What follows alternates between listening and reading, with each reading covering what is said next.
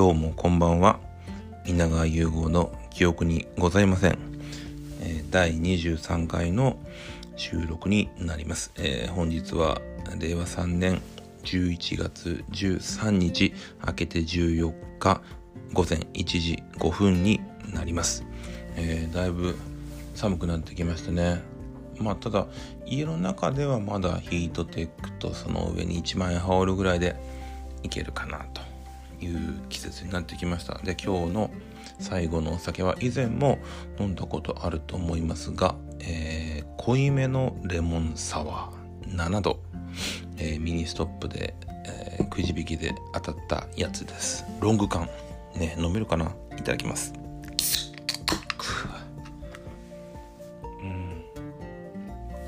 ロング缶なんでちょっとこれを飲み干すには少し時間がかかるからちょっと全部は飲み干せないけどまあちょっと簡単な小話小話じゃないな。お話をしようかなと思ってます。ねあ美味しいですね。7度。しっかり酸っぱい。どこが出してんのかな。札幌だって。うん。今日はえっ、ー、と昼というか夕方まで自分がコーチをしてるミニバスの練習があってで結構走りましたね。審判もやったし。で割とちょっと今日は動いたんでなかなか夕食が入らなかったんだけどね当時ほら大学でバスケやってましてまあ練習も7時から何時ぐらいまでだっけあれやってたの？2時間かな？2時間やってたけど夏場なんかあの、むちゃくちゃ走るとなかなかね夜飯が入んないけど今でもね同じで、えー、運動した日はなかなか食事が入りません。でなんかまちょこっとつまんでビールを飲んでレモンサワーを1缶開けてで犬の散歩に行ってで帰ってきて、えー、焼酎のソーダ割りに移行したという流れでございました。なんか前回ちょっと自分のこのねポッドキャストを客観的に聞くとなかなか声のね口調なんかもあんま抑揚がなくてダメだなと思ったけどなかなかこの時間に家のリビング一人ででそんなに電気もちょっと薄暗い中でちょっと テンションを上げて話すのは無理かなと思うので今まで通りでいこうかなあっこさんごめんね。ちょっとまだ 一人テンションはここぐらいまでかな。うん。でねえー、っと今日は土曜日。でもなんかちょっと外に飲み行くとかそういうあれもないので相変わらずドラマ見てました。ねえー、散歩から帰ってきて芋焼酎のソーダ割りを飲みながらドラマを見るっていうのがまあ一番の週末の楽しみかもしれませんね。で今日見たのはまずはね「アバランチ」の第4話。今回はまあメインキャストっていうか、え、田中洋次さんね。が、まあ、メインメインキャストの話なんだけどやっぱねアバランチは面白いですよ。こうサスペンスだったりこれからまだいろいろと、まあ、日本の警察だったりいろんな業界の裏を暴いていくんだけど上手なのはね結構コミカルさをうまく利用してるんですよね。なんかこう暗いだけの陰湿なドラマにならないところが本当に上手で見応えあります。逆に今そのアバランチっていうチームがこれから少し崩れていくんだろうけどそこはやっぱ見応えもあるけどこのチームでずっと見たいなって、うん、少し感じますね。あそうそう。今日はねちょっとおつまみもあのふるさと納税でねだだだだ茶豆みたいな。茶豆。うん。買いました。だから今日はね食欲ないけどずっとあの枝豆食べながら飲んでました。うん。アバランチはうん。一番今期のドラマではちゃんとしてるドラマかな。ただね今回の第4話はちょっと医療また医療系の話だったんですよ。でしかも救急の話だからちょっとツッコミ入れたくなるけどまあそこはちょっとご愛嬌ということで。で次に見たのが、えー、原田知世さん主演の、えー、スナック傷つき。これは深夜にやってるねちょっと30分ぐらいの短いドラマで以前も紹介しましたけど いろんなちょっとこう心が傷ついたお客さんが、えー、原田知世さんが、えー、経営するスナックに訪れるっていう話ででそのスナックが特徴的なのは、えー、お酒を置いてないと。で大体原田さんがその傷ついたお客さんを癒していくっていう話で今回は第5話で、えー、ゲストはですね、えー、徳永えりさんねえー、あんまり名前聞いてもピンとこないかな自分はあの昔、えー、安倍貞夫さんと、えー、山口智子さんが出てたドラマ「心がポキッとね」ってねあったんですよ、えー、主主題歌を星野源さんの「さん」の中に出てきたあのキャラが印象的でね、えー、実は彼女は、ま、前もね箱箱詰め出てましたね。戸田恵梨香さんの同僚の経営時役で。33歳で、えー、既婚結婚されてるそうで。ドラマ見てたらなかなか小柄な女優さんですよね。でドラマ自体に関しては本当にもう割と結構変化変化球も変化球なドラマなんですよ。スナックに行って結構原田知世さんがまあ変なあのー、ママさんで、まあ、見てもらいたいんだけど、まあ、変な流れになるんだけど今回ね今まで、まあ、塚地無我さんだったり、えー、成海莉子さんとかゲストいたけど今回が一番ちょっと良かったですね。この短い30分ドラマ系のやつによくありがちな、えー、ちょっと気抜いてたら神回だったみたいな。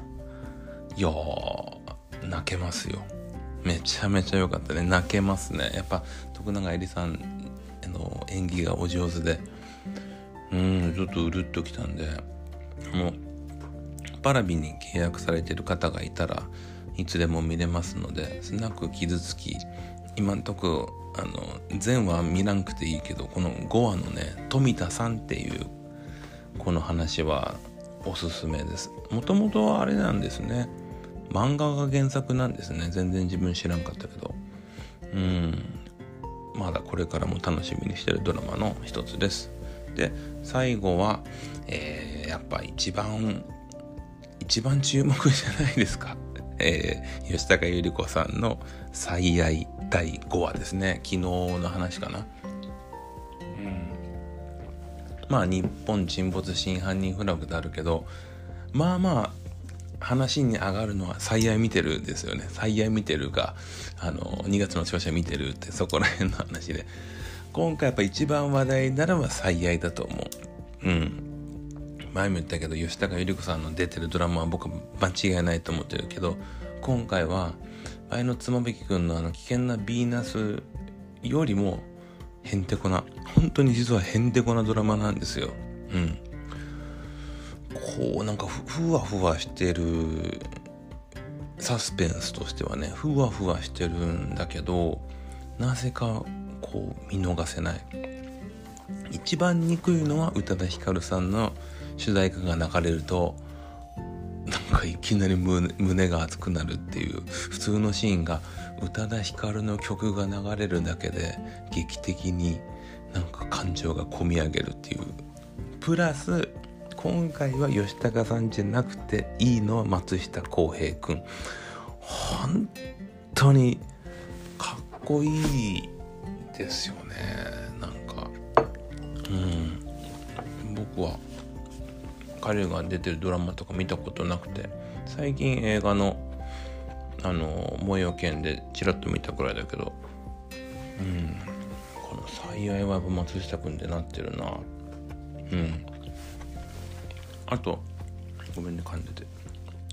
あの松下洸平君の、まあ、刑事の相方役の女性の佐久間由衣さんね。ひよっこって朝ドラであの有村架純ちゃんのね仲いい友達役やった。彼女はあの割と結構メインのドラマにドンって出るよりは結構渋い映画とかにも出てきてて今は結構ねボーイッシュな役で今回はハマってますよね。うん。やっぱ松下洸平君にちょっとあの異性としての感情を抱きながらもやり方に対してちょっと不満を持ってるっていうとってもいい役ですよね。3本とも良くて。そして今日土曜日でしょ？明日になったら日本沈没と、えー、真犯人フラグと無償ボケがありますので。あそうそう。俺もう一本ドラマ見始めたのよ。あの阿佐ヶ谷姉妹のやつ。木村多江さんがさとさえちょっと名前出てこないから調べるね。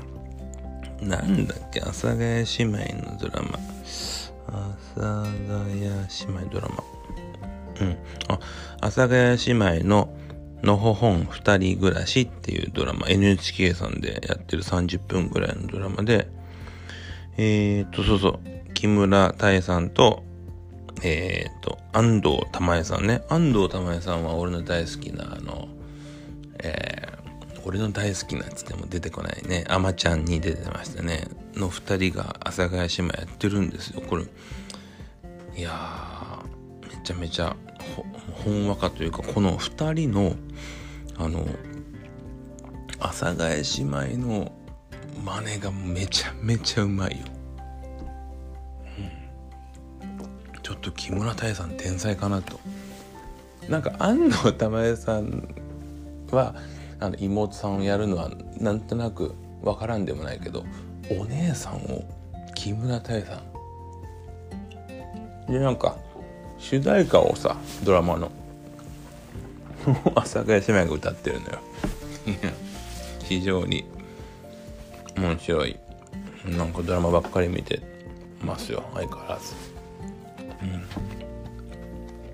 うん。飲みやすいでも濃いめのレモンサワ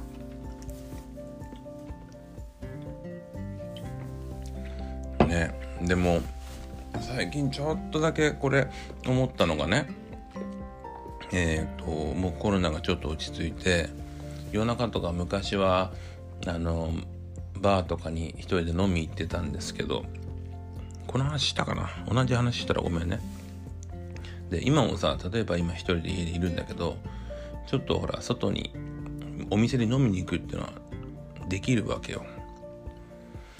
でもこの前飲んでそのバーでね23時間飲んでその店のお客さんとかバーテンさんとかと飲んで楽しかったんですよ。すごくいい時間で。で、まあ、もちろんそのバーに行ったらそれなりにそのお酒飲むし、まあ、たまにはってことでちょっといい酒も飲むからあまあそれなりのお金は払いますよね。3 4千円ぐらいかな。でそれも良かったんだけどこのコロナ禍で2年間家飲みが慣れてくるとその23時間も良かったけど家でまあ家にある焼酎とか日本酒とかを飲みながら、まあ、ドラマ見たり映画見たり、まあ、家族と話したりそその時間に慣れたのとそれも悪くないなっていうのでなんか時間あったから外に外のお店に飲みに行っちゃおうっていうのが少しそこまでせんでもいいのかなって思いましたね。しかも今こうやってこうまあ家で飲んでそれなりによってここで独り言をするっていう時間も割と好きでうんなんか新しい生活スタイルなのかなとも感じました。うん。まあ週末はね明日はねあのー、一番下の娘のピアノの発表会がまあでも昼前ぐらいだから全然朝早く起きなくてもいいしそれを聞いて。あとはあのなんか明日さ福岡空港でなんか今日もかな？今日とこの週末が福岡空港がなんか韓国フェスティバルがあるみたいなやつでもう今もう自分 BTS ハマってますしドラマもね、まあ、イカゲーム見てないけどちゃんと有名どころ見てるのでちょっとそこに行ってみようかなとか、うん、せっかく日曜日なんでね動こうかなと思ってます。来週が仕事で週末はもう福岡にいないので週末はもうねある程度今週はちょっと楽しんどかんとっていうのはあります。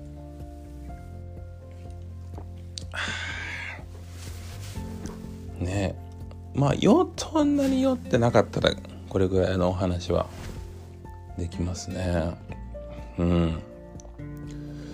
でもそうそうあそうそうそうあとさ実は福岡マラソンを走るんですよ今年。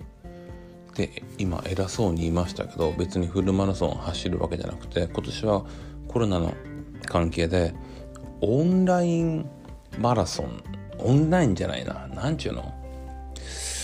要はえっ、ー、とその走るなんかランニングアプリを落としてで2週間の間に総計でトータルで42.195キロを走りましょうっていうやつなのだからなんか自己申告で、えー、今日は10キロ走りましたとかダメなのよね。ちゃんとアプリで10キロ走ったっていうのは登録した上でで2週間以内に走らないかんと。それが明日から始まるんですわ。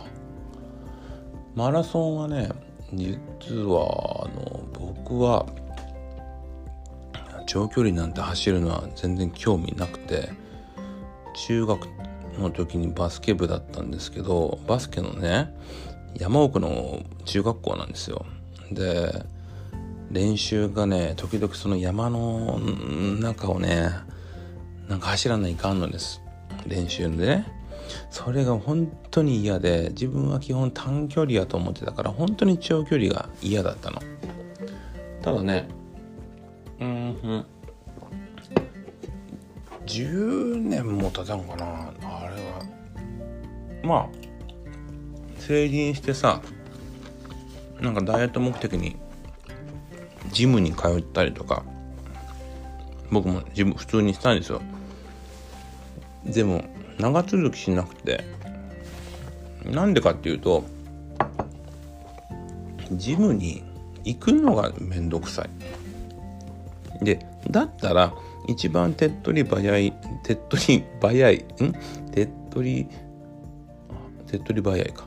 いいの。手っ取り早い運動って家の出てパッと走れればいいじゃないかと思ってね。まあ、筋トレなんかはも腹筋とか腕立てとか腕立てとかやればいいんだから。でそれからあの少しランニングに目覚めてあとねそうそう。えっ、ー、と今の娘が生まれだから10年前か。ハワイにね行ってねハワイに初めて行ってでやっぱハワイにはまはまりそうでこれあのホノルルマラソン走りたいなと思ったんですよ。でそれからねちょっとマラソン走ってみようかなとか思って。でえっ、ー、ともともと走ったり動くのは嫌いじゃないけどちゃんとこう長距離走るのが割と苦痛じゃないなってなんかなってきてで福岡でハーフマラソンを初めて走った。でその時にねあの沿道で立ってる全く知らん人が頑張ってって応援してくれるじゃないですか。あの感覚にちょっと感動してでこれもっと頑張ってちょっとフルマラソン走ろうと。で初めて走ったフルマラソンが佐賀のね4月にあった桜マラソンみたいなやつなんかな。佐賀から、えーと、吉野ヶ里遺跡の方まで行って戻ってくるってやつ。でそれをね途中歩いたけどまあどうにかタイム的にはあのー、まあ完走っていうか走走り終えて。うん。でその後第1回のフルマラソンの福岡マラソンを走ったのがフルマラソンの経験歴ただね体力は少し自信があるけどうんやっぱそのこの身長と体重とがあって腰への負担がめちゃめちゃあってとにかく走るよりも痛みとのなんか付き合いになっちゃうのよ。42.195キロがだから走ってる最中に座薬の痛み止め入れたり飲み薬飲んだりああこれはちょっと結果的には自分に合ってないなと思ってそっからは、うん、フルマラソン走ることもないし時々気が向いた時に走るかなぐらいの。でそんな中ちょっとあこうやってこうオンラインだったらいいかなと思って久しぶりに挑戦してこのマラソンに向けて一応ダイエットとあの、ジョギング頑張ろうと思ったけどもう僕はものすごく意志の弱い男なんでダイエットもできず 走り込みもできずで、えー、当日を迎えてしまったというところです。やっぱさもうなんか仕事だとかまあそんなに俺はストレスなんかないんだけどやっぱり楽しみってお酒もそうだけどご飯じゃないですか。なんかさもうこの42って年になったらもうご飯の大盛りなんかやめとこうと思うけどそれもあ今日ぐらいいいかな。カレーぐらい大盛りでいいかなとかなっちゃうのよね。今日はでもね全然食べてないの。お昼何食べたお昼あお昼何食べた？あれ？とうとう。お昼ご飯も忘れる年頃になりました？お昼は。あれ？何してたっけ？あお米？おこお米は変だな。おじいああ鍋鍋。そうそう昨日のご飯の残りの鍋を食べた。そうそうだから鍋でしょ？で夜もほとんど炭水化物取ってないからね。いいかもよ、うん、今日はちょっとダイエットか、まあ、ずっと酒飲んでるから意味ないけど。今日はでもねリビングで一人話してますけどあの中学生の息子が土曜も忙しいのかな。あのお昼ご飯も多分食べず。で夜もね夕食前から寝てて今1時半でしょ。だからもう朝飯だけしか食べてなくて何疲れて寝ちゃってぼちぼち起きてくるかなと思ったけどなんだろうね。大丈夫かな？こんな思春期に。ご飯もちゃんと食べずに。うん、ま、かといって今息子がこの俺がラジオで話してるさなかに降りてこられてもちょっと困るんだけどね。なんて言い訳していいか分かんないし。まあさすがにこのポッドキャストやってるのはあの誰にも言ってないんでね。うん。割と話が今日は30分ぐらい話すかな。でもどうなのかね。なんかその Voicy？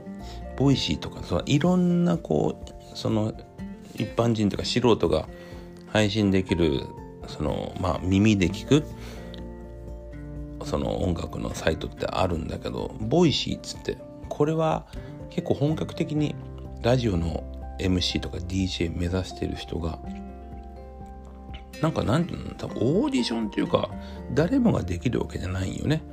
ちゃんとお話できて滑舌も良くて俺滑舌悪いけど。であのしっかりあの盛り上げれるその番組として成り立つみたいなのがあると Voicy で採用されるのかな。でこの Voicy もねだいたい10分ぐらいなんだって。1話。1番組。うん。だから10分ね。10分ぐらいがいいのかな。でも10分は俺ちょっとなんだろう。もうドラマ3つの感想言ったら終わっちゃうもんな。映画の感想でも終わっちゃうしな。うん。であとほら10分話でもなんか別に眠りに落ちないでしょ。うん。やっぱこのダラダラした話で眠気を誘いたいからね。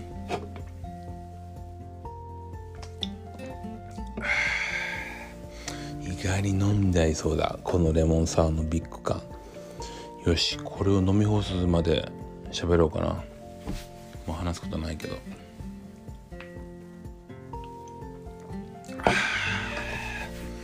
でもさこの11月のもう中旬になってくるとさ本当に悩ましいのはまず年賀状。ね。そしてお歳暮。あとはまあなんか正月のどうするかとかね。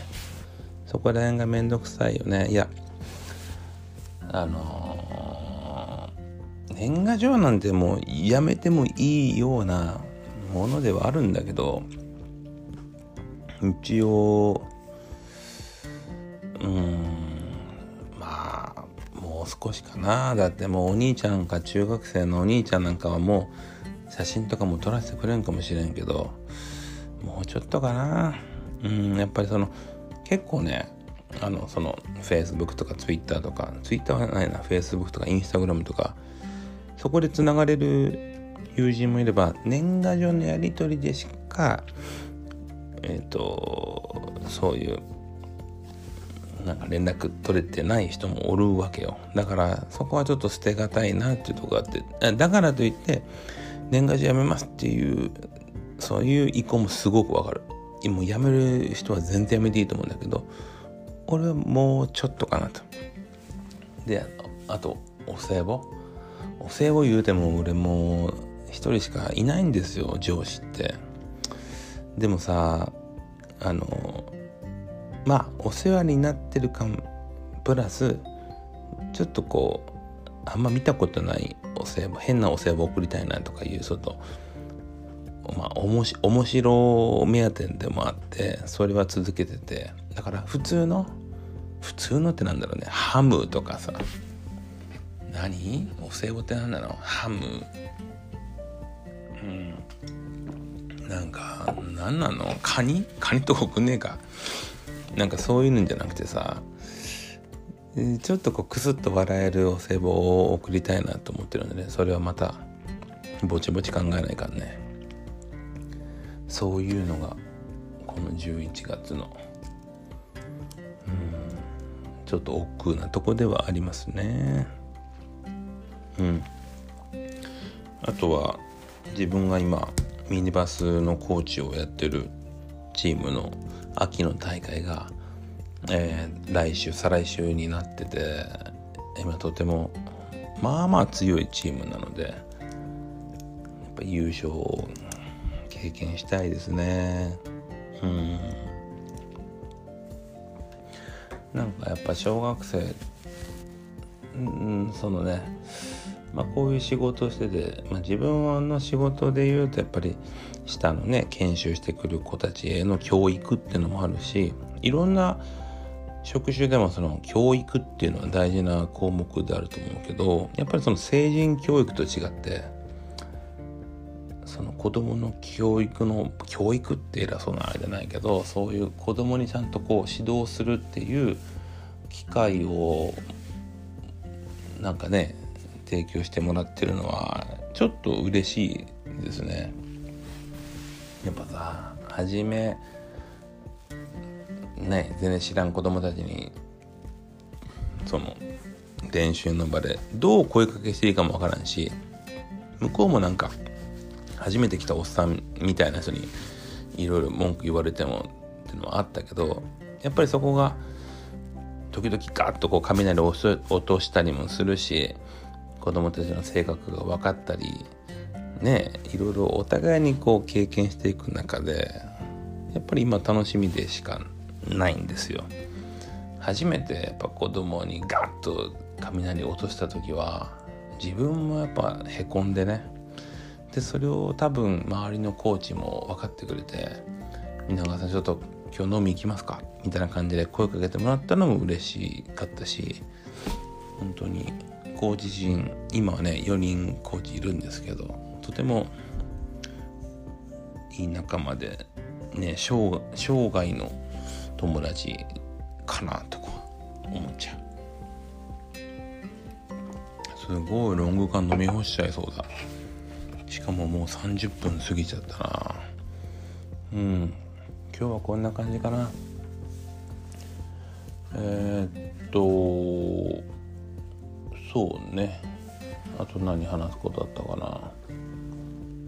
うん。こんな感じでいいかな。えっ、と本当寒くなってえー、ねあのそうそうインフルが出たのよ職場で。インフル職場でとか僕は病院で勤めてるんでインフルが出ました。ね本当コロナだけじゃなくていろんな体調管理は大事かなと思うんで、えー、皆様暖かくして休まれてください。ではおやすみなさい。